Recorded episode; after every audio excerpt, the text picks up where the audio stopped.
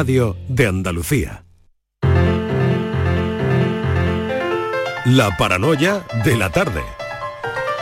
Abriendo ahora, son las 5 y 5 de la tarde, Francis Gómez con la paranoia, con el enigma de esta tarde.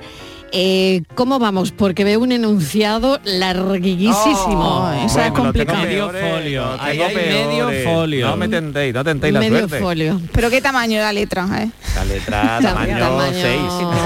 A ver, tamaño No, sí, 8 no, yo creo, ¿no? No, no, Más o no, menos. no, ocho, tamaño- diez. Ocho, diez. no, eso está Ocho, muy Para bien, que nadie lo lea, ¿no? Muy Ya, bien. sí, sí, el No. pequeñico. Ya, pues bueno, le voy a empezar a escribir en ruso. venga, pues vamos ya, que Sí. me está esperando Alberto. Bueno, Vamos, pues veréis, vamos. veréis. Tengo una vecina que tiene cuatro hijos. Sí. Y entonces Pues ya tiene apuntando. mucho, ¿eh? Porque Familia vamos a- numerosa. Familia numerosa, Sí, claro. Mira, qué bien. Vale, cuatro hijos. Cuatro Mm. hijos, bien, y apuntando que hay que hacer números, ¿eh? Bueno, pues esta Venga. mujer, sus hijos Sí. tienen que, se llevan tres años cada uno. Sí. Sí. Sí. El hijo mayor tiene dos tercios de la edad de, de- de su madre. De su madre. Estoy sudando. Sí. ya saca el abanico. Esto ya no. Esto Se quita la chaqueta. Esto sí que no, Francis. Esto No, ya de los pero dos no, no pasa nada porque todavía hay más. No, Ah, no se vale. verán todavía. Ahora te voy a preguntar el color de los ojos. Casi, casi. Bueno, pues el hijo mayor, ya decimos, tiene dos tercios de la edad de su madre, Sí. que Sí. es el doble de la edad que tenía el hermano menor el año pasado. Sí. Era bien la pregunta, es la edad que tiene mi vecina. Venga, hombre, ya, venga. A la playa. O sea, la edad de la vecina. Es la que, que- es que- la que ha liado para preguntar la edad Pero de la está clarísimo. Es que, es que es de mala Pero educación. Es que es mala educación preguntarle la, la edad así a la sí. gente, así por Mira, la buena, en ¿no? eso estoy de acuerdo. Entonces yo pues, es iba de a muy decir, mala educación preguntar la edad. ¿Qué? A una De determinada verdad, edad. que es mi cumpleaños. Oye, ¿qué, ¿y qué edad tiene? Va y me suelta esto, claro. Yo, yo eso lo he obviado porque iba a quedar yo malamente, pero ya lo, lo confieso, lo confieso que público. Le dije, oye, eh, ¿cuántos años cumple? ¿Si es tu cumpleaños? Y dice, pues mira, mis hijos tienen, eh, tengo cuatro hijos, cada uno de ellos se lleva, le lleva tres años al otro. El mayor de todos tiene dos tercios de la edad que tengo. Y él, eh, y la edad que tengo ahora es el doble de la que tenía mi hijo menor el año pasado. ¿Y tú ¿Y la vecina que pinta ahí? Porque me tiene que dar conversación en el ascensor, ¿verdad? Es que, es que la gente habla del tiempo y es que mi ascensor es horrible. Y eso, Claro. y eso que en un primero. Claro, Muy lento, pero Ya, muy lento ya. el No, más lento que de Tarzán ese y que- no es que lo capaz de arrastraba el bajar elefante. O subir por la escalera. Hoy tengo luego, ni idea. desde luego esta juventud, Eh, esta este, juventud vaya camino que Gracias lleva. por lo de juventud. Qué Venga, bonito. Francis, lo Bueno, repetimos ya del tirón. Venga, repetido del tirón. Eh, atentos. Yo Bueno, pensaba pues- que iba a preguntar si estaba casada o tenía marido. Bueno, pues hombre, algún divorció por lo menos 13. tuvo que tener para tener cuatro hijos, claro. Rollo- en- Pero eso no es estar casada. Bueno, pero tiene cuatro hijos, que eso es lo Bueno, que sí. aquí Bueno. nos importa en este instante. Bueno, O, o no, inseminación. también Ya, es verdad. muy bien. Un rollito a lo mejor tuvo Pues con sí. una con una mm, O pueden, ser, o algo. pueden ser adoptados. Madre mía. Oye, que lo podemos complicar hasta el Me gusta más esa pregunta. no, no, que seguimos, pero aquí vamos, lo importante es la vecina. Venga, La vamos voy a ya, dejar, ¿vale? vamos ya. Venga. Resumo. Tenemos que averiguar la edad de mi vecina sabiendo que tiene cuatro hijos, que se llevan entre ellos tres años cada uno. El mayor tiene dos tercios de la edad de la madre, Mm. y, pero eh, la madre tiene el doble de la edad que tenía el hijo pequeño el año pasado. Bien. Bueno, pues Ea, ¿qué edad tiene esta mujer? ¿Qué edad tiene mi vecina que además tiene un pingüino en el ascensor? Pero bueno. Vamos, Y si, no, y si no meten a mí. ¿Qué Bueno, pues esa es la paranoia de hoy, que ustedes lo piensen bien. Yo me Y rindo suerte, maestro. ¿eh? Yo me rindo. Suerte, maestro. Hoy no estoy inspirada nada. no veo Nada, nada. Yo tampoco estoy muy inspirada No, hoy. no me- estoy me- inspirada. me- es la tarde del martes 13, entonces Claro. no. Pero bueno, a ver si Oye, mira, pues oyentes- vamos a dar una pista ya que ha dicho Mar- Ah, mira. eh, Ah, venga, venga, ahora. No la iba a dar, ¿eh? No la iba a dar. sí. Ah, mira tú, Eh, mira tú. Iba a Por lo- despedir ya a Mariló y ya, vamos. Sí, Ah, ahí- bueno, bueno. todos son mayores de 13 años. Todos son mayores de 13 años. Bien. Vale. A lo mejor podemos componer la, la edad de alguno bailando los dos números. El- bueno, el venga, uf, venga, es una gran pista. Gracias, Francis Gómez. Hasta ahora, adelante. Hasta. Adelante, Estivaliz. Pues sí, quiero invitar mañana, eh, Mariló, a todos los oyentes de Andalucía que no se pierdan la mañana de Andalucía con Jesús Vigorra, porque mañana va a dedicar el último tramo del programa, estamos hablando desde las 11 y 5 hasta las 12 menos 20 aproximadamente a la campaña Dona Vida al Planeta. ¿Qué es esta campaña? Bueno, pues es una iniciativa, Mariló, para concienciar sobre la importancia del reciclaje y la reutilización de los residuos de aparatos eléctricos y electrónicos. Y está dirigida a todos los ciudadanos de Andalucía, es decir, tanto a particulares como a empresas. Eh, es muy importante, Mariló, eh, reciclar todos estos aparatos porque eh, lo que estamos haciendo es dar una nueva oportunidad al planeta y una mejor calidad de vida a todos los que vivimos en ella. Así que mañana no se pierdan, el programa va a ser muy interesante, un programa para hablar mm, de Dona Vida al Planeta. En las mañanas de Andalucía con Jesús Vigorra, se lo recuerdo, último tramo del programa de 11 y 5 hasta las 12 menos 20. La tarde de Canal Sur Radio con Mariló Maldonado. Canal Sur Radio Sevilla, la radio de Andalucía. La Diputación de Sevilla actúa contigo. Con el plan Contigo, para reactivar la economía y el empleo en toda la provincia. 470 millones de euros en empleo e inversión. Actúa contigo. 470 millones de euros para generar empleo y dar apoyo a las empresas de la provincia. Una inversión histórica para nuevas obras e infraestructuras. Plan Contigo, Diputación de Sevilla. Liquidación por cierre en Pieles Carrión. Prendas de mujer con descuentos de hasta un 90%. Sí, sí, un 90% de descuento en chaquetas y abrigos de alta peletería. Aprovechate de esta liquidación total porque es hasta fin de existencia y consigue prendas para siempre. Del 1 al 31 de diciembre. Pieles Carrión, en Autovía Sevilla-Huelva, kilómetro 28. Recuerda, liquidación total de prendas de mujer en Pieles Carrión. Las noticias que más te interesan las tienes en Canal Sur Sevilla. Y este viernes te llegan desde Bormujos, donde el ayuntamiento quiere descubrir la auténtica Navidad a los más pequeños y sus familias. Canal Sur Mediodía Sevilla. Este viernes a las 12 desde el Teatro Cultural La Atarazana de Bormujos, con la colaboración del Ayuntamiento de Bormujos. Plan Contigo de la Diputación de Sevilla para reactivar la economía y el empleo en toda la provincia. La Diputación actúa contigo. El Plan Contigo tiene una dotación de 470 millones de euros para empleo e inversión y estará gestionado en un 85% por parte de los ayuntamientos. El objetivo es dar apoyo al empleo y a las empresas, a la formación y a programas de empleo directo. Son 470 millones de euros para invertir en obras locales, servicios públicos, cultura y deporte. Y también en el sellado de vertederos, la finalización de obras de casas consistoriales, la compra de vehículos de limpieza viaria. Con una previsión, además, de 20 millones de euros para la cofinanciación de otros programas. Plan contigo, con 470 millones de euros para empleo e inversión. La Diputación de Sevilla actúa contigo. Este año ven a Tomares y disfruta con nosotros de la mayor programación de Navidad de nuestra historia. Más de 100 actividades para todos los públicos. Música, teatro, títeres, cine, payasos, talleres infantiles, mercadillo navideño y el impresionante Belén artístico del maestro Silvio Torilo. Ayuntamiento de Tomares. Tomares, como a ti te gusta. Si tu centro sanitario se pone en contacto contigo para participar en el programa de cribado de cáncer de colon, Muévete. Este programa consiste en la invitación a todas las personas de entre 50 y 69 años a realizarse una prueba sencilla e indolora. Un diagnóstico precoz puede curar el 90% de los casos. Además, para prevenir el cáncer de colon es importante llevar un estilo de vida saludable, desarrollar alguna actividad física moderada, así como llevar una dieta baja en grasa y rica en verduras, fruta y fibra. Por ti por todos. Muévete contra el cáncer. Andalucía se mueve contra el cáncer. Campaña de cribado de cáncer de colon promovida por la Consejería de Salud y Consumo de la Junta de Andalucía y financiada por la Unión Europea. Fondo Next Generation EU en el marco del Plan de Recuperación, Transformación y Resiliencia. Ministerio de Sanidad, Gobierno de España. Hola, soy Enrique Romero y quería decirte que ya tienes a tu disposición los artículos oficiales del programa Toros para Todos Entra en tiendatorosparatodos.es y descubre toda la gama de productos de tu programa de toros favorito. También puedes gestionar tus pedidos a través del teléfono gratuito 900-649-342. Repito los datos para que no se te olviden.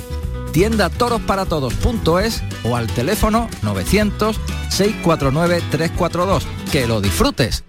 La vida es como un libro y cada capítulo es una nueva oportunidad de empezar de cero y vivir algo que nunca hubieras imaginado.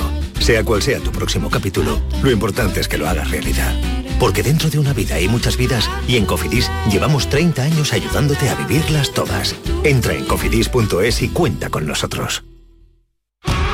Somos la generación más inclusiva y diversa de toda la historia.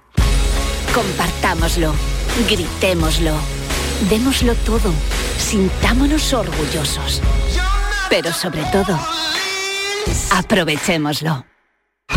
Si nos dejan, tenemos la oportunidad de crear una sociedad en la que todos seamos protagonistas. Tú también. Grupo Social 11. Generación Inclusión. En cofidis.es puedes solicitar financiación 100% online y sin cambiar de banco. O llámanos al 900 84 12 15. Cofidis, cuenta con nosotros. En Canal Sur Radio, por tu salud, responde siempre a tus dudas. Hola, este martes hablamos de la caída del cabello, de la alopecia, de la calvicie si lo prefieres, que puede producirse por distintas causas. Tratamos la prevención de este problema y cómo mantener una salud capilar adecuada. Lo hacemos con el apoyo de dermatólogos especialistas y tus preguntas en directo. Envíanos tus consultas desde ya en una nota de voz al 616-135-135. Por tu salud, desde las 6 de la tarde con Enrique Jesús Moreno. Más Andalucía. Más Canal Sur Radio. La tarde de Canal Sur Radio con Mariló Maldonado. Querida Sofía, ¿recuerdas lo que te comenté sobre no querer seguir estando aquí? Lo que te digo todos los días, vaya. Pues cada día lo tengo más claro. Es como que algo falla. No sabré decir qué, solo que cuando estoy aquí me siento algo menos yo. No es como cuando tú y yo hablamos por FaceTime y me sale hacer tonterías, bailar y reírme todo el rato. Es como que estando aquí, en este pueblo donde todo lo que haga se comenta, no puedo. No me sale. Y no creo que esforzarlo sea la solución, porque a veces lo intento y luego me arrepiento. Bueno, yo sé que tú me entiendes. Espero que tú estés bien. Sé que está siendo difícil el invierno allí y este está siendo particularmente frío y duro. Espero que acabe pronto. Sé que te gustaría pasar aquí los Reyes y celebrarlo como todos los años solías hacer con tu familia. Ojalá pudieras hacer algo al respecto. A veces todo es un poco difícil, pero creo que siempre acaban pasando cosas buenas. Ojalá verte pronto. Por cierto, hoy por primera vez he estado ojeando todos los institutos que me mandaste que ofrecen un programa que me permita mudarme allí con vosotros para estudiar. Gracias eh, por ayudarme con todo como siempre. Y realmente son solo dos opciones las que hay en Estocolmo. Y una ya ha cerrado el plazo de inscripción en el siguiente curso, así que es una sola realmente. Pensaba que habría más alternativas, pero supongo que tendré que darlo todo para conseguir aprobar las pruebas de acceso y con la mejor nota, ya que no parece que tenga otra alternativa si quiero estudiar en el centro de Estocolmo. Con cariño, Alberto.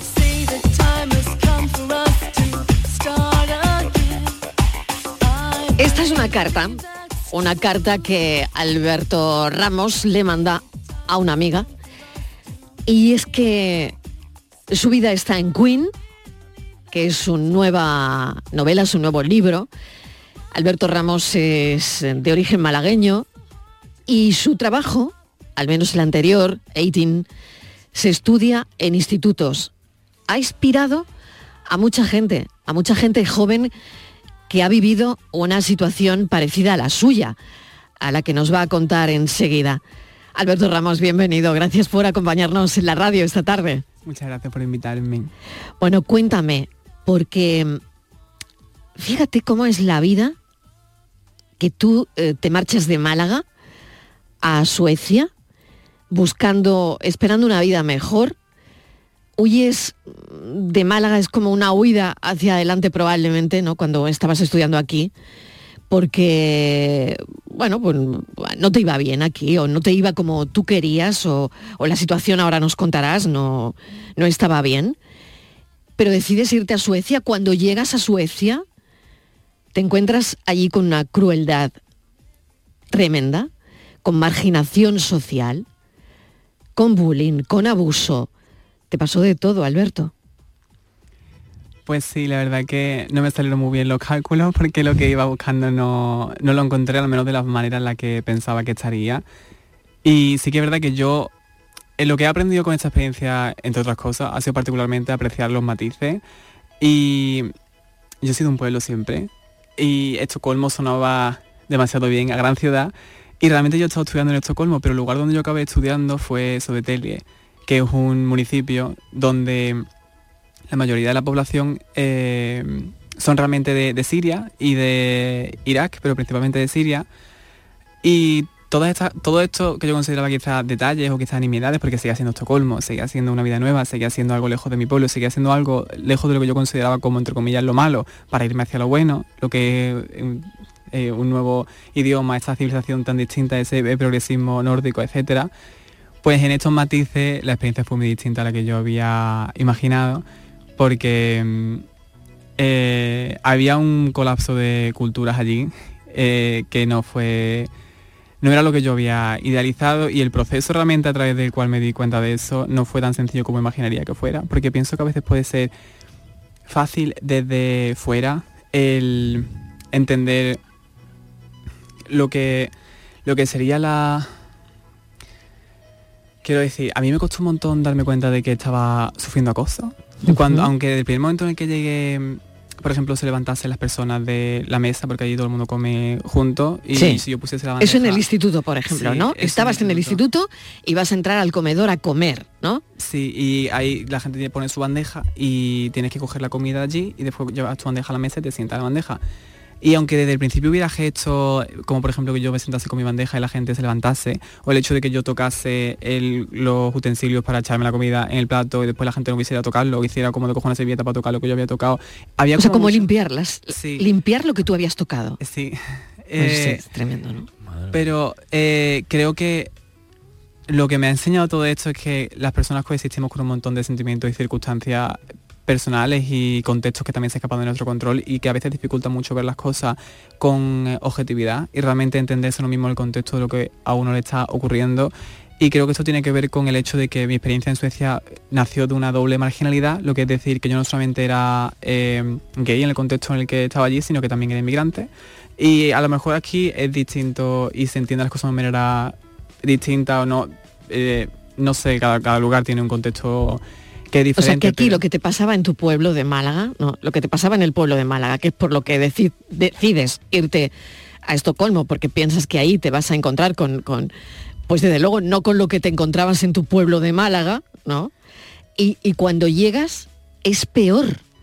Pues sí, porque lo que yo había conocido realmente en, en mi pueblo, tal y como yo lo entiendo a día de hoy y como lo entendí hace ya varios años, era eh, homofobia en base a la ignorancia y en base a- al no haber visto en el tiempo en el que yo estaba allí estudiando un chico con las uñas largas, como yo llevaba, o con mi forma de vestir, ser, hablar. Y esa novedad y ese asco casi divertido con el que señalas a una persona que es diferente a lo que estás acostumbrada a ver o a lo que te han enseñado que es normal o que merece respeto pero lo que yo me encontré no fue ese asco divertido, eso fue lo que me encontré, fue un odio fundado, eh, eh, dirigido directamente hacia la, la homosexualidad y un odio y una percepción hacia mi persona totalmente satanizado en relación ¿Llegaste a... a temer por tu vida, Alberto? Pues mira, en el transcurso de los años que estuve ahí, porque también es que todo el tiempo que ha sido han ocu- ido ocurriendo muchas cosas, sí que terminé teniendo miedo por mi vida porque vas perdiendo como agencia a lo largo del tiempo. A lo mejor un día no coges el, autobús, acabas acostumbrándote a andar hacia la parada del centro de la ciudad en lugar de coger la parada desde el autobús para no encontrarte con la gente. Vas renunciando a pequeñas muestras de agencia personal a lo largo de los meses, semanas, meses, años incluso. Y a lo mejor llega un punto en el que te ves a ti mismo y dices, eh, me siento me siento he perdido control de, de mí, de mi persona y de las, las- personas se sienten demasiado cómodas faltándome respeto aquí y creo que ahí llegó un punto en el que no cuando se involucró la policía y cuando todo esto creció de yo no haber hecho nunca nada por sentirme como que tenía un poco las manos atadas y no tenía nada con que defenderme, un idioma distinto de nuevo esta circunstancia la que yo estaba en un lugar sin nada más que mí mismo prácticamente. Em, sumarla a eso, una denuncia policial, así como casi que de repente, por lo que, porque cuando cumplí 18 años, pues eso, eh, acabé denunciando a la policía porque ya no podía nadie decir por mí por haber cumplido la mayoría de edad. Eh, eso fue lo que desencadenó bastante miedo porque, bueno, no solamente por mi parte, me quisieron poner la, la pulsera de seguridad para que la, pol- la policía pudiera estar donde yo estuviera, etcétera, y no era yo el único que tenía miedo por mi vida, era bastante gente que tenía miedo por mi vida, la propia policía Sí. y el propio instituto y la directora del instituto y tal fueron de hecho quienes sugirieron estas medidas, incluso me recomendaron que no fuera al instituto y como que, me mantuviera como que tuviera personas que me acompañasen a los sitios a los que fuera y tal. Porque es que era un odio muy, muy Muy personal. profundo, era un odio muy profundo. ¿Qué se siente? Yo de verdad, eh, ¿cómo es tu percepción de, de la vida cuando te encuentras gente que odia por, por tu condición sexual? ¿Qué se siente ante la mirada de asco de la gente? ¿Qué, sientes? ¿Cómo canalizas todo eso, no? Que, que no sea devolverlo en odio, ¿no? Porque tú lo que has hecho ahora mismo es escribir dos libros, uno un poemario, 18, y, ahora el libro que nos estás presentando. Has canalizado todo eso hacia la literatura, hacia la cultura, ¿no? Pues realmente sí que mientras todas estas cosas ocurrían yo escribía realmente, pero sinceramente yo soy una persona bastante introspectiva y creo que esta circunstancia ha propiciado incluso más esa introspección. Y en relación a lo que, lo que sería el odio en sí, si te soy sincero, yo no me he sentido mal por eh, recibir odio por ser gay o sentirme como si mi vida valiese menos por ser gay. No he realmente hecho el nexo de ahora valgo menos porque esta persona no vea ese valor en mí. Lo que sí que he sentido es esa cualidad tan abrumadora de recibir tantísimo odio como energía. Quiero decir, lo que yo he aprendido menos de esto, una de las cosas que siento que he aprendido de esto es que al fin y al cabo el odio es energía. Y cuando tú recibes odio, sea por el motivo que sea, sea en el contexto que sea, sea por lo que sea, al fin y al cabo estás recibiendo odio y desprecio hacia tu persona, y venga de un lado, venga de otro, venga por un motivo, venga por otro, al fin y al cabo lo que está es, te están inyectando de una forma o de otra ese odio, y eso de una forma u otra ser seres sociales, que estamos en un contexto y un mundo en el que socializamos y en el que eh, formamos nuestras opiniones y nuestro valor intrínseco en relación a relativamente nuestras relaciones interpersonales, cómo nos hacemos sentido de nuestra vida, nosotros mismos, etcétera. Ese, esa cantidad de energía tan negativa hacia tu persona día tras día tras día tras día eh, es no sabía cómo es esa la, solamente quería como enfatizar que esa es la energía en sí que, que siento que, que sentido quiero decir que no es tanto tal y como yo lo he sentido en mi experiencia quiero decir el sentir que me digan que yo llegue a mi casa y diga en plan uy me siento fatal porque soy gay porque me, dicen que soy gay me dicen todas las cosas que puedan decirme ya no es eso ya el simple hecho de que es que no no tengo no puedo tener agencia sobre mi vida y no estar recibiendo constantemente acoso, odio, insulto y en, definitiva ese odio y esa negatividad. Y supongo que yo me lo he tomado con humor, he intentado tomármelo con humor, o he escrito, he hecho ilustraciones, he dibujado, viajado, he tenido la oportunidad también a través de mis estudios, becas, cosas, poder viajar, etcétera. Y he intentado a través de la naturaleza también, conectar con la naturaleza, que hay en Suecia muchísima. E intentar sentirme como que realmente somos mucho más que eso y no olvidarme de que porque otras personas no vean lo que tengo dentro y el- mi valor como persona, como todos tenemos valor como persona, no significa que ese valor no esté ahí. Y creo que ha sido en base a intentar aferrarme a las cosas que sí que siguen siendo humanas y siguen siendo como más en una sintonía más neutra y no darle tanta... Bueno, no es tan fácil, pero no, no, no lo es. No es tan fácil como lo cuentas, ¿no? Bueno, tengo aquí a, a Borja a mi lado y está escuchando atentamente ¿no? todo lo que y analizando a Alberto Ramos. Qué difícil, Borja.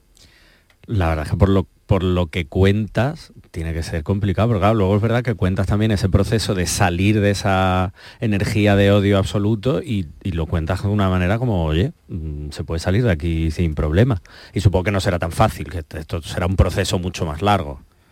Es que, si te soy sincero, yo creo que el motivo... Son cosas con las que yo mismo me estoy dando cuenta conforme ocurren y el hecho de que este libro haya nacido, el hecho de tener esta conversación que estamos teniendo, el hecho de que estas cosas ocurran realmente en mi, eh, forma parte, tal y como yo lo entiendo, de ese proceso de introspección, hacer un trabajo de no ficción y es a, a través de esas mismas conversaciones en las que puedo ver cosas que quizá en otro contexto no vería. Pero es que yo creo que una gran parte de esto ha sido para mí entender el por qué las cosas ocurren como ocurren y de dónde viene eso. Porque yo he sido muy consciente, creo, creo ser consciente, de que ese odio que estas personas estaban lanzando contra mí no ha sido un odio que yo mereciese, buscase o que estuviera de alguna forma en mi persona. Lo que es decir, el contexto que ocurría era un fundamentalismo religioso. Y lo que estaba ocurriendo en Sodetelia es que hay muchísimas personas cuya religión y en cuyos países, en este caso principalmente Siria, Irak, matan a personas como yo y sienten un desprecio profundo hacia personas como yo porque eso es lo que calan y sienten eh, sienten como que se avala ese sentimiento tan profundo. De hecho, incluso pueden sentir que eh, ejercer ese odio contra mí es de alguna forma una manera de perpetuar su cultura, estar más cerca de su gente y lo que le hace sentir como parte de su identidad. Y es que es un odio muy profundo, es un odio que yo no había conocido en mi pueblo, porque no tiene nada que ver ese odio eh, de identidad, por esto de alguna forma ese odio tan arraigado a un sentido de cultura, al odio de la ignorancia, el odio de eh, lo que yo he encontrado en, anteriormente. Pero también me ha ayudado porque veo simplemente que ese es un odio con el que ellos mismos se están envenenando y con el que ellos están condenando sus propias vidas y su manera de entender el mundo, esa manera tan limitada y tan metida en una caja de tener tantísimo prejuicio hacia una persona que literalmente no conoce. Entonces, yo no he olvidado realmente que estas personas no me conocen. Y una cosa que me hace muy feliz a través de los libros no es más que el hecho de tener agencia narrativa sobre tu propia historia y lo que te ha ocurrido y realmente darte a conocer y que en base a lo que tú eres y lo que tú sientes, pueda la, la gente gustarte, eh, le guste, no le guste, sientan que tiene, está de acuerdo contigo, sienten una cosa u otra, pero lo sienten acerca de lo que tú eres. Y eso creo que ha, ha sido algo que me ha ayudado un montón de poder decir, vale, no necesito que todo el mundo le guste, pero esto es lo que soy. Y lo que me ocurría ayer realmente digo, si es que cómo, vais, cómo voy a sentirme mal porque me odiéis si ni siquiera me conocéis. Literalmente, Mm. no me es que no sabéis Mm. nada de mí, no sabéis nada, no sabéis, no tenéis ni idea de nada, de absolutamente nada que tenga que ver Mm. conmigo.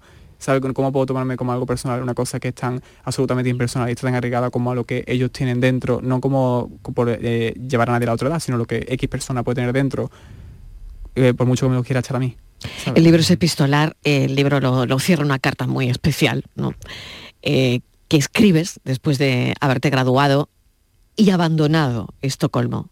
Porque es verdad que era lo que decía al principio, te vas de tu pueblo, mm, de tu pueblo de Málaga, ¿no?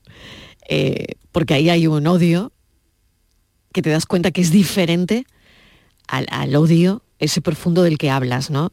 Que son dos maneras de odiar diferente, ¿no? Eh, uno en tu pueblo y, y otra en, en Estocolmo, donde te encuentras ahí, pues lo que nos estás contando, ¿no?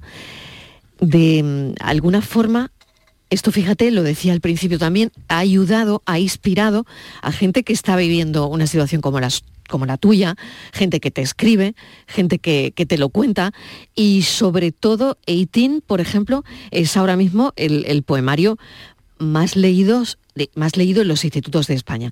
¿Esto qué significa para ti? Porque aparte quiero comentar que esta historia se hizo muy viral en Estocolmo y que ahora mismo eh, Alberto Ramos es una figura conocidísima, muy popular en Estocolmo. Esto hay que contarlo también, ¿no? ¿Cómo se llevan tantas contradicciones? Pues mira, es que eh, yo soy consciente también a lo largo del tiempo conforme van pasando las cosas de que hay muchas circunstancias que hacen que las cosas ocurran de la manera en la que ocurren y el hecho de que en Suecia haya un ambiente tan particular en relación a las cosas que están ocurriendo creo que también propició mucho que mi historia llegase a tantas personas. En Suecia hay una circunstancia eh, complicada en relación a la inmigración y al choque cultural de las religiones eh, provenientes principalmente de las diásporas asirias y árabes y la cultura sueca. Pero la cultura sueca realmente es una cultura, como se suele conocer aquí, el estereotipo abierta, etcétera, como yo no- Lo que tú esperabas cuando ibas a llegar ahí. sí, y lo que yo había Lo conocido, que tú esperabas. Sí, y lo que yo había Claro. conocido realmente, porque yo pasé los veranos en Suecia, de que tengo 13 años, yo pasé los veranos enteros en Suecia, y es lo que yo conocía, ¿sabes? Porque yo no estaba en Södertälje, yo estaba en como más en Estocolmo, otras zonas, Mm. vaya.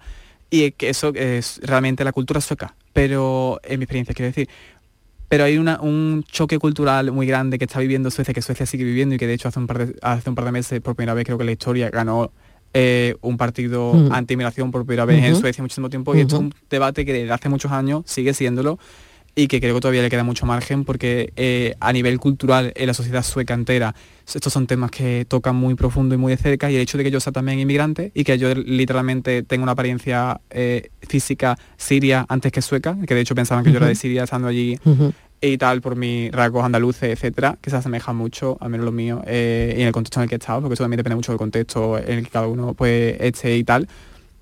Pues se me daba, creo que yo como se siento que de alguna forma quizás se purificaba la historia de que yo no tengo ningún tipo de agenda en relación a una cosa u otra, yo vengo aquí a estudiar. y Claro, ahí, eh, claro. es muy fácil como quizás Claro. percibir, ¿sabes? Esa eh, em, eh, esa circunstancia, porque no, hay una circunstancia bastante complicada y en Södertälje es muy fácil que los, los pocos profesores que hay suecos, por ejemplo, en mi instituto donde yo estaba, es como que no pueden decir nada porque a la mínima que habla la boca se les puede acusar los propios alumnos de racismo o, eh, o islamofobia o discriminación, aunque sea que ellos han agredido a alguien, aunque sea que ellos han pegado a alguien, aunque sea que ellos incluso agredieron a un profesor en un viaje de esquí al norte de Suecia. Aún así, se tiene mucho, muchísimo cuidado porque saben mucho. Hay una palabra en inglés que se dice weaponize, no sé cómo se diría en español, pero weaponize significa convertir algo en un arma. Y sí que es cierto que hay eh, cierto mo- movimiento, no sé cómo decirlo, cultural que ha ocurrido a día de hoy, eh, al menos en esto como mi experiencia, en el que parece que las personas tienen la capacidad de esconderse detrás del arma, de lo que es la palabra racismo, la palabra la homofobia y tal, para hacer daño a otras personas en consecuencia, porque puedes acusar a la persona si, ¿sabes? Como eh, tengo derecho a que me dejes hacerte a otra persona. Y si no me dejas, eres- y si no me dejas es que eres racista o es que eres homófobo, ¿sabes? Exactamente. Entonces el hecho de que yo sea una persona de color en Suecia, en el contexto en el que estamos hablando en Suecia, creo que eso propulsó muchísimo mi historia, propulsó muchísimo mi voz, propulsó muchísimo mi situación y al fin y al cabo pues creo que también eh, esas cosas como tienen un rol en eh, que las cosas lleguen tan lejos, porque mucha gente me lo decía y sí, no sé cómo ha llegado, ¿sabes? Como siempre tiene hay muchas personas que lo pasan mal. El hecho de que una persona en particular, quizá su historia, la escuchan tantas personas, quizá hay más motivos que hacen de distintas formas en distintos lugares y contextos que hacen que mucha gente lo, lo oiga y creo que eso desde de luego en Estocolmo Mm. tuvo un rol porque fue una locura. Eh, yo llegaba al instituto, eh, llegó un punto con, no sé, como cinco o seis reporteros, cámaras, todo, ese eh, proceso judicial, todo fue como un, un poco circo mediático, sinceramente, todo fue con un impacto mediático como muy, muy, muy fuerte. Y era al fin y al un chico que le estaban haciendo bullying, como hay muchísimos chicos que están haciendo bullying. En mi instituto salieron un montón de personas como agradecerme lo que estaba ocurriendo, dar voz, etcétera, pero es que no es que fuera realmente demasiado especial que una persona sufra bullying, pues, ¿sabes? Eh, y saben de sobra, además que en su ocurre, Ocurre, eso, ocurre, eso lo, lo saben de exacto, sobra. eh, exacto. pero quizás fue una manera también de sacar a la luz y decir, vale, esto no... de lo que estaba ocurriendo y de lo que estaba ocurriendo, Borja. ¿Cómo se asimila todo esto, Alberto? Quiero decir, Sí. estás en Málaga, Mm. sufres una situación de odio, como la podemos conocer con la cultura que hay aquí, en ese sentido. Te vas a Suecia esperando conocer una cultura en la que tú ya habías estado, pero de pronto te vas a otro pueblo distinto en la que sufres un odio mucho más brutal que el que tú habías vivido aquí y por el que huías, pero además te conviertes en una figura de referencia para la adolescencia, para la lucha contra el bullying, para la lucha contra la homofobia en los centros escolares y no en los, solo en los centros escolares. Eh, De hecho, aquí lo que ha hecho Mariló en España el poemario, y yo que trabajo mucho en institutos, tus libros están todas las bibliotecas de los institutos, entonces como, ¿cómo? ¿Cómo se gestiona y cómo se maneja todo esto? Que tiene que ser un- una, un- un- no voy a decir una bomba, pero bueno, muy potente no sé todo. qué- Sí, sí. has una- necesitado psicólogo, Claro. no lo sé, lo has hecho tú mismo. eh, ¿En quién te has apoyado? ¿Te ha apoyado tu familia? Eh, cuando a alguien le pasa algo así, ¿no? Que, que tiene menos de 18 años, que es cuando, cuando te estalla todo esto en un país que, que no es el tuyo eh, y con esas circunstancias, qué difícil, ¿no? Pues mira, realmente eh, yo me he apoyado en, en los sitios, lugares y personas en las que me he visto y a través de estos libros y a través de todo lo que ha ocurrido, a través de cada vez que he ido a un instituto, todas las veces que me han invitado, todas las firmas, todas las cosas que he la oportunidad de hacer, cada mensaje, todo eso ha sido para mí terapéutico, esa ha sido mi terapia más grande, todos los mensajes que recibo cada día, el hecho de que yo vaya a un instituto y la gente no se ría, que la gente esté, que me lo digan después los profesores, porque los veo que están con los codos clavados en la mesa, inclinados hacia adelante y escuchando cada palabra que digo, que chicos heteros que podrían pasar perfectamente por chicos con los que he problemas toda mi vida, cuando acaba eh, la charla o lo que sea, se acerquen a hacerse una foto conmigo y no sea una broma, ¿sabes? Como etcétera, etcétera, etcétera, un montón de cosas a lo largo de ya estos últimos años que están ocurriendo y que no paran de ocurrir y que cada día han sido la terapia más grande que he podido tener porque me han siento que me han humanizado, me han hecho humanizar, me han hecho conocer a gente maravillosa. Y también yo siempre he sido eh, consciente he intentado eh, tener una perspectiva lo más positiva posible, pero realmente entendiendo y viendo eh, lo, lo bonito que traen las cosas. Es decir, pienso que la perspectiva en esta vida es súper importante. Y al fin y al cabo, si me paro a pensarlo, yo me mudé queriendo encontrar una vida mejor. Y aunque pueda parecer que fue lo contrario, porque me encontré muchas cosas complicadas, esto me ha dado la oportunidad de conectar con un montón de personas. Me ha dado la oportunidad de conocer a muchas personas, de viajar, de aprender idiomas, de graduarme con matrícula de honor y de, bueno, todas las cosas que han ocurrido, eh, eh, no necesariamente en relación a la, a la experiencia, sino por el hecho de haberme ido allí todo lo que he aprendido y tal. Todas esas cosas pienso que me hacen entender que sí que encontré la vida mejor que estaba buscando antes de irme al pueblo donde sentía que nunca pasaba nada. Entonces, aunque haya sido tan intenso y mi manera de entender el poder ser yo mismo no haya sido en absoluto lo que estaba buscando y no digo, venga, sí, ha sido eso maravilloso, pero sí que me quedo con todas las cosas maravillosas que han pasado y siguen pasando y me hacen sentir como que no que no ha sido como una pérdida, que no ha sido algo que ha sido horrible, que no ha sido algo que me ha- porque puede ser muy fácil, que lo he sentido muchas veces, sentir que esto me ha quitado la adolescencia, sentir que esto me ha quitado muchas cosas que no van a volver. Pero intento enfocarme en lo que sí está y construir Sí. y vivir todo lo que sí que Claro. puedo. Matrícula de honor en, en Estocolmo, eh, admitido en la prestigiosísima Universidad de, de Harvard para especializarse, especializarse en, que no me salía la palabra, en ciencias políticas. Y ahora tienes otra beca en Canadá, si no me equivoco. Sí, hace un par de días me dieron una beca. Estás loco de contento, te, te veo con ilusión. Se te ve, se te ve en la Te cara. veo con Estoy muy ilusión. contento. Sí, eh, es que no paran de pasar cosas, pero sí, me han dado una beca y estoy muy contento. Justamente vaya que acaba de, de ocurrir para estudiar en la universidad en Toronto. Lo que pasa es que esto es con mucha antelación, todavía queda como eso, como un año y Vale. tal y cual. Y tengo justamente mañana una reunión eh, acerca de esto y tal. Y es como súper de ahora mismo, vaya. Pero estoy muy contento porque, eh, no sé, siento que estoy teniendo la oportunidad de desarrollarme de muchas maneras en las que no he tenido la oportunidad de hacerlo antes, quizá. Y eso también pienso que es otra de las cosas que me ha dado el poder tener ese acceso a una mejor vida, por decirlo así, al haberme mudado a Suecia, haber podido al fin y al cabo estudiar en, una, en un instituto y en un tipo de sistema educativo que es tan, tan bueno y que tiene tantas oportunidades y tal. El sentir que las estoy aprovechando, básicamente. Alberto, te agradecemos enormemente tu, tu visita. Queen es lo último. El mensaje está claro. Cuando la homofobia, la intolerancia se convierten en la vida de algunas personas en un infierno. Bueno, pues eso es lo que hemos querido mostrar esta tarde, que a ese infierno tú le has plantado cara. Eh, en ese infierno, eh, al final, pues has conseguido, no sé si cambiarlo, porque hay mentalidades que no se van a cambiar en la vida, pero sí es traer algo muy positivo que contarle a la gente, como son estos dos libros que están en los institutos de este país, en, en cada uno de ellos, en los institutos públicos. Así que enhorabuena y mil gracias. Muchísimas gracias a vosotros por invitarme. Ha sido un placer. Gracias, Borja. Un placer.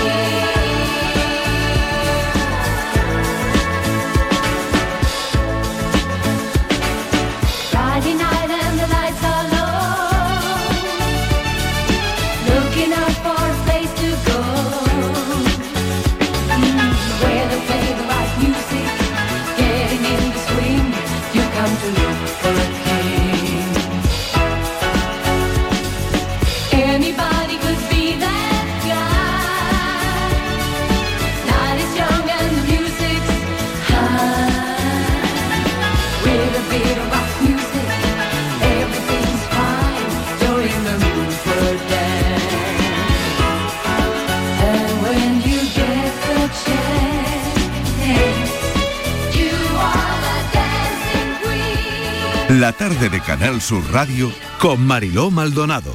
También en nuestra app y en canalsur.es.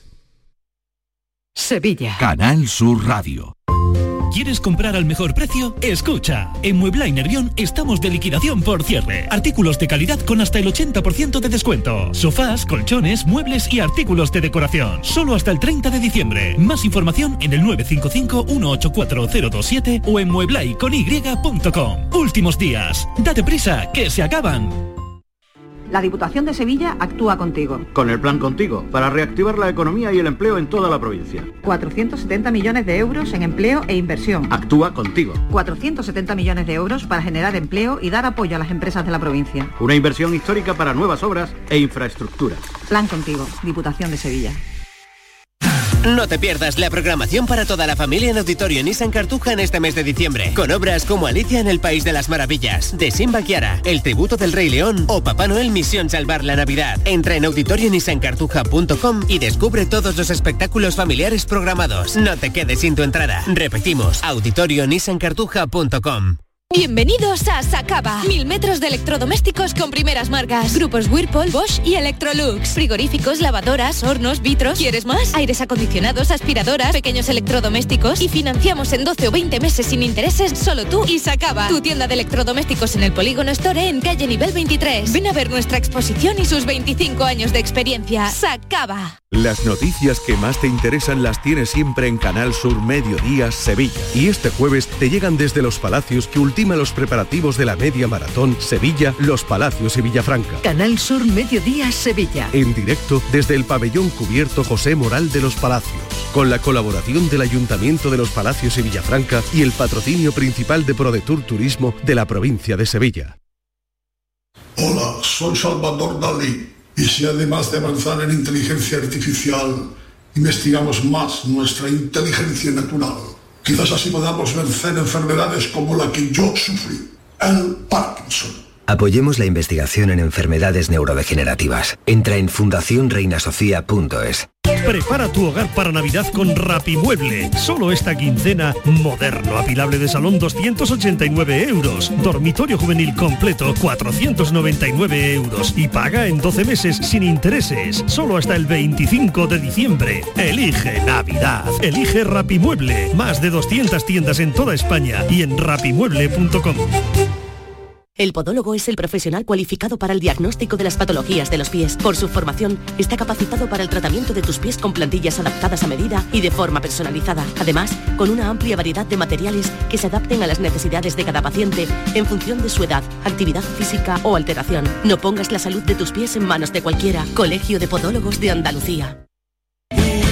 Medina Zahara presenta la nueva reedición de su último álbum de estudio Llegó el Día, el disco que ha devuelto al rock andaluz a las listas de éxitos. Nuevos temas y colaboraciones de Medina Zahara en homenaje a Triana. Llegó el Día reedición, ya en todas las plataformas digitales y puntos de venta habituales.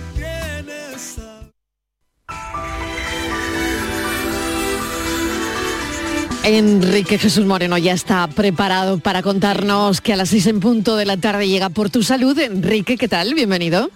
Hola, muy buenas tardes, encantado Cuéntanos. de saludaros como siempre. Pues mira, hemos avanzado, venimos comentándoles a nuestros oyentes que vamos a, a seguir con el tema de la alopecia. Sabes que tuvimos un programa en, a finales de octubre, primeros Sí. días de noviembre, que nos dejó a muchos oyentes fuera con mucho interés por muchas cosas y aprendimos gran cantidad de ellos, de ellas y las distintas alopecias que existen. Así que hemos repetido, hemos repetido y lo vamos a hacer pues con el doctor José Antonio Llamas, dermatólogo del Hospital Regional de Málaga y conocido como Derma Influencer, que nos va a hablar de toda esta casuística de las distintas eh, alopecias que existen, que yo creía que era básicamente solo una, pero no, no. Hay alopecias traumáticas, alopecias difusas, alopecias cicatriciales, alopecias areatas, alopecias androgénicas, en fin, que de todo eso hay y vamos, eh, pues bueno, a aportar también un poco cómo prevenir esto y tener una salud capilar apropiada, ¿no? Que en este sentido quizá las eh, mujeres tienen más cuidado del cabello, por regla general, ¿no? Y quizá los varones no tanto, ¿no? Entonces vamos a ver qué hay ahí, cómo se puede evitar. Así que... Que no todo se arregla en Turquía. Enrique, que no todo se arregla en Turquía. Efectivamente, efectivamente. Claro que sí. Que bueno. se puso muy de moda, pero que no, que no. Que tenemos aquí magníficos profesionales capaces de, abordar el problema. y que a veces que sí. eh, es más desde dentro, ¿no? Acertada. Es más desde es. dentro, desde dentro hacia afuera. Bueno, muy bien, pues no me lo pierdo, Enrique. Muchísimas Venga. gracias. Un beso hasta a ahora. ti, hasta Adiós. luego, chao.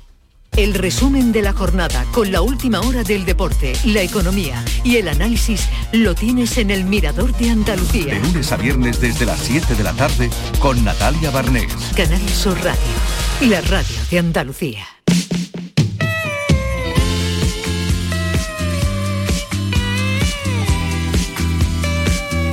La tarde de Canal Sur Radio con Mariló Maldonado.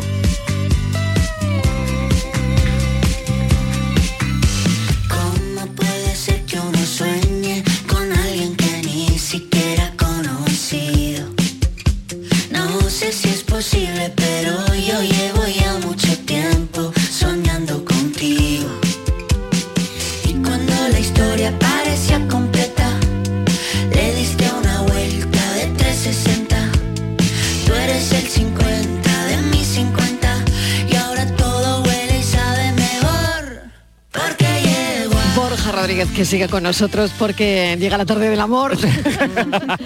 que está Seguimos, muy seguimos. bien, que está muy bien, que tenemos un tiempo así lluvioso en, en Andalucía, la borrasca que está cruzándola, Oh, eh, cruzándola. Y bueno, que mm, estás aquí, Estivaliz también, Patricia Torres. Y bueno, vamos, vamos con Vamos. todo y con esa propuesta de asuntos que tenemos para esta tarde en la tarde del amor. Venga, Claro que sí, Marilo. Eh, bueno, ya sabemos todos que hoy día hay más facilidades para tener relaciones, mucho más que antes. Pero vamos a empezar con un tema serio, Marilo, porque preocupa. Hablamos de infecciones de transmisión sexual porque no paran de crecer. Ha caído, fíjate, ya, eh, bueno, el, el SIDA, el VIH, eh, afortunadamente ha caído, hay menos, pero en cambio están creciendo otras como la gonorrea, la sífilis o la clamidiosis, que llevan más de una década, Mariló, subiendo y bastante. Dicen que son los hombres los más afectados, pero fíjate el caso de las mujeres, que esta también es muy preocupante. Ha aumentado más de eh, un mil por cien, un mil por cien en una década. Es una barbaridad. Y a ver si Borja nos puede decir qué explicación hay para todo esto.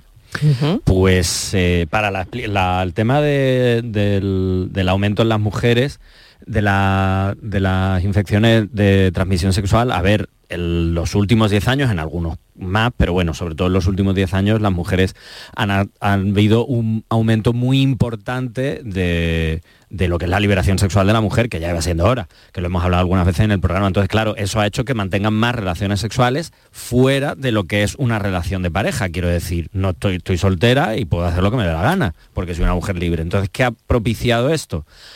Que se haya ese aumento tan importante de infecciones de transmisión sexual. ¿Por qué? Porque las campañas que se hicieron en su momento de los preservativos, aquella famosa en los 90, el pónselo, póntelo, pónselo, eso realmente estaba enfocado sobre todo a la comunidad gay para la prevención del VIH. Como habéis dicho, y además que esto se lleva estudiando varios años, el VIH no para de bajar, sigue habiendo infección y por supuesto sigue habiendo eh, necesidad de cuidarse en este sentido, pero como además ya hay mejora en los tratamientos, se ha convertido prácticamente eh, en una, informa- en una mm, eh, infección crónica, pues claro, la gente se está eh, relajando mucho y entonces ahí viene un poco el problema, que se ha hecho mucho hincapié en VIH, VIH, VIH porque había que hacerlo, pero nos hemos olvidado de las otras infecciones de transmisión sexual. Eso por un lado. Por otro lado, no existe la educación sexual en los institutos, en los centros, con la gente joven. Esa gente joven hace, eso, perdón, esos adolescentes hace 10 años son los adultos y adultas que están contagiándose y están contrayendo estas infecciones a día de hoy. Esa educación sexual inexistente de hace 10 años. Exacto. Esto es la consecuencia que hay. A mí me ha hecho mucha gracia el artículo, gracia en el sentido de lo tremendo que es. Lo tremendo, de los expertos no saben qué hacer. Es que el problema es que no se ha hecho. Entonces, como Es no que se ya ha ha hecho, pasado por encima. ya ha pasado. Es que ahora es tarde. ¿Por qué? Porque ahora parar esto, que obviamente se puede hacer, pero hay que concienciar no solo a la gente joven, es que esto se está dando con personas adultas, que fueron los adolescentes, como digo, que no recibieron esa formación. De hace 10 años, claro, Patricia. Además, hay, hay datos demoledores porque el barómetro del proyecto Escopio muestran que el 45% de los jóvenes entre 15 y 29 años han practicado sexo sin protección, a pesar de que en su mayoría conocen los riesgos. ¿Qué hacemos con eso, Borja? Sí, porque además yo me encuentro esto mucho en los institutos, cuando llegamos y hablo de educación sexual o hablo de los mitos de la pornografía y demás, unas cosas que me dicen, o que yo hablo con ellos, como que Mm. claro, sí viene mucha gente a decir, no hay que ponerse preservativo y tal, pero claro, la educación que hay ahora, la poca que hay es a través del miedo. Pon- o sea, hay que usar preservativo, cuidado con los embarazos no planificados, cuidado con las infecciones, que hay que hacerlo. Pero claro, nadie les habla de placer, nadie les habla de zonas erógenas, nadie les habla de consentimiento, nadie les habla de comunicación, de empatía. Entonces, ¿qué ocurre? Que ven en la pornografía que en principio pues se lo están pasando a topísimo y en la mayor parte de las películas porno no existen los preservativos. Pues entonces dice, pues yo paso de esto y hay además esa sensación de a mí no me va a pasar, a mí no me va a tocar. Estas son cosas que le pasa a otra gente, a mí no. Y eso es un problema porque las infecciones no entienden de edades, de eh, orientaciones afectivos sexuales, de sexo, de género, de mm, tema económico, no entienden. O sea, las infecciones las pueden pillar cualquiera. Pues nada, educación, como dices, ¿no? Exacto, Vamos educación, con otra, educación, educación. Vamos con otra cuestión. Eh, ¿Qué hacer cuando en una relación de pareja, hablamos ahora de relación de pareja, Hmm. eh, te olvidas de ti misma? O sea, tú das todo por el otro, por la otra persona, hombre o mujer, y te olvidas de ti. Hay veces, ocasiones que en la pareja uno se desvive por el otro. Sí. ¿Qué pasa que el que lo recibe todo? Pues bueno, experimenta el placer de, de tener todo resuelto, está relajado, cada vez hace menos por la relación y vive muy feliz. Y esto al final acaba siendo un problema, ¿no, Borja? Sí, porque además no hablamos de un momento puntual de, oye, pues mira, yo sé, estamos pasando por un mal momento de una situación y yo pues tengo que aportar más o tengo que empujar un poco más a la relación. No, no, sino que estamos hablando de que esto se convierte en el sistema que tenemos de relacionarnos, en el que yo siempre doy más y tú te, dedicas a recibir y te dedicas a, a esperar a que yo haga cosas. ¿Qué pasa? Que yo me olvido de mí o que puede llegar un momento en el que yo me he olvidado de mí, pero yo ahora quiero reclamar mi espacio. Y eso genera mucho conflicto, claro, a la persona a la que tú has estado dándoselo todo, de pronto dice, oye, ¿qué te pasa? Que ya no me lo das. Claro. ¿Qué ha pasado aquí? Y entonces eso genera muchísimo conflicto cuando se da esa situación. El problema es que esa situación, que bueno, se empieza a dar, no se llega a dar del todo, porque la persona que da se acostumbra a dar, la persona que recibe se acostumbra a recibir. Y eso es un problema muy gordo. Porque muchas veces es como, bueno, eh, ¿qué buscas en tu pareja perfecta? Pues yo tal, pues yo quiero esto, ¿no? Hacemos con la lista de la compra. Yo siempre digo, no, intenta plantearte qué tipo de relación, o mejor dicho, qué tipo de pareja eres tú. No lo que buscas, sino planteate qué es lo que tú puedes ofrecer. Y en base a eso, pues planteate una relación, pero primero pregúntate qué es lo que puedes ofrecer tú. Y cuando ¿Qué- esa qué situación se da, eh, ponerle solución es complicado. Porque uno se relaja, uno de los dos, claro. Claro, y sobre todo porque la persona que está todo el día ahí como recibiendo el cariñito dice, oye, tú a mí esto no me lo quites ahora. Mm. La Entonces, otra ¿qué hay que hacer? también Sentarse. queda tanto, se cansa ya también. Claro. Claro, por eso es el conflicto, Esto- claro. Porque la, el que, la conflicto. que- la persona Bueno, lo importante es darse cuenta, ¿no? Claro. Si tú estás dando mucho eh, y la otra persona nada, hombre, creo que ahí hay un desequilibrio que hay que arreglar, Exacto, ¿no? y que que, si no se arregla, pues que Mal. mal, Mal. más bien que cada uno por su camino. Lo que ¿no? pasa es que normalmente- y, encontrar otra persona que sí pueda ofrecerte lo que lo que quieres. Esto no es más que quererte. Exacto. No, creo, ¿no? Y poner un límite. Lo que ocurre Claro. en muchas ocasiones eh, la persona Darte que a da valer, tanto, ¿no? Tú, tú, como Claro, persona, ¿no? Pero la Mm. persona que da tanto llega a un punto en el que está tan desgastada Está que saturada, o se claro. queda ahí por desidia pura y porque no tiene fuerza Bueno, para o por un ahí, secuestro emocional por un también, secuestro ¿no? emocional, que eso sería otra Claro. historia, claro, porque se puede dar o porque realmente se siente completa y absolutamente vacía de todo lo que ha dado. Entonces le quedan dos opciones, o me quedo o me voy. E irte siempre es mucho más difícil cuando llegas a este límite. Entonces, ¿qué es lo, entre comillas, ideal? Si ya estoy en esa situación, sentarte a hablarlo con tu pareja comunicarte y decirle, me estoy sintiendo así, me está pasando esto porque llevamos X tiempo y yo siento que esto es lo que está ocurriéndonos. Ujú. Sí, y, y lo ideal, ideal, ideal es hacer esto antes de entrar en la relación de pareja. Eso ya sería lo ideal. Muy bien, pues esta, Ideal. esta música avisa, ¡Uh! avisa, avisa de que resolvemos la paranoia. que resolvemos ya, ¿no, Francis? Claro, por favor, pero si es que esto está súper fácil. Yo no Sí, sé. claro. ¿Qué de cuentas veo yo ahí, Oye, eh? eso te iba a decir, He hecho varias porque ¿Qué de esta es, una- cuentas? esta es uno de estos enigmas que tienen varias soluciones. He- Hemos preguntado que mi, mi vecina tiene cuatro hijos, que cada uno de los hijos se lleva tres años con el anterior y que la- mi vecina tiene el doble de la edad que, eh, que tenía su hijo pequeño el año pasado. Bueno, pues tenemos alguna respuesta. 51 y los hijos son 34, 31, 28 y 25. Ya criados. 34 Claro. son Ah, dos tercios de 51 y 25 es la mitad de lo que tenía la madre el año pasado. Exactamente. Soy Manolo, de Sevilla. Gracias Manolo. Manolo, Ricardo también acierta, pero otras posibilidades son Manolo. 60 años la madre con hijos de 40, 37, 34 y 31, 72 años la madre con hijos de 46, 43, 40 y 37. Tenemos un montón de ver, opciones. Quiero decir, lo único de los cuatro hijos era por mantener una distancia, digamos, biológica Ajá. en la que se pudiera tener hijos y calcular Qué sobre bueno. eso, claro. Muy bien. Borja Bueno. Rodríguez, mil gracias. Gracias a vosotros Hasta siempre. ahora, Patricia Torres, gracias. A ti, un beso. Estíbaliz Martínez, hasta mañana. Francis Gómez, mañana, mañana. más. Claro que sí. Pensamos.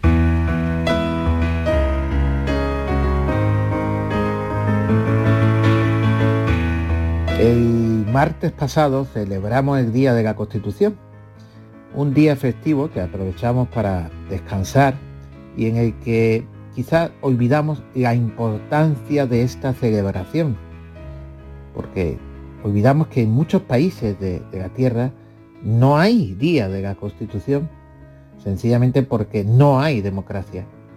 Es más, celebramos el martes pasado el Día de la Constitución y al mismo tiempo, al mismo tiempo se estaba dando un autogolpe de Estado en Perú y un frustrado golpe de Estado en la mismísima Alemania. Porque en ningún sitio, y mucho menos en España, la democracia y la constitución van a estar siempre porque sí, porque es algo que lleva muchos años. De eso nada, tenemos que ser conscientes de lo privilegiados que somos, entre otras cosas para poder estar alerta ante las posibles amenazas que se ciñen alrededor. Lo dicho, eh, sigamos disfrutando de nuestra constitución, pero estemos alerta. Y si para que siga viva es necesario reformarla, hagámoslo, pero con consenso, con sentido de bien común, con alma democrática. Es el escritor Jaime Aguilera que pone el punto y final al programa de hoy. Gracias por estar ahí. Mañana volvemos a las 3 en punto de la tarde a contarte la vida. Un beso, adiós.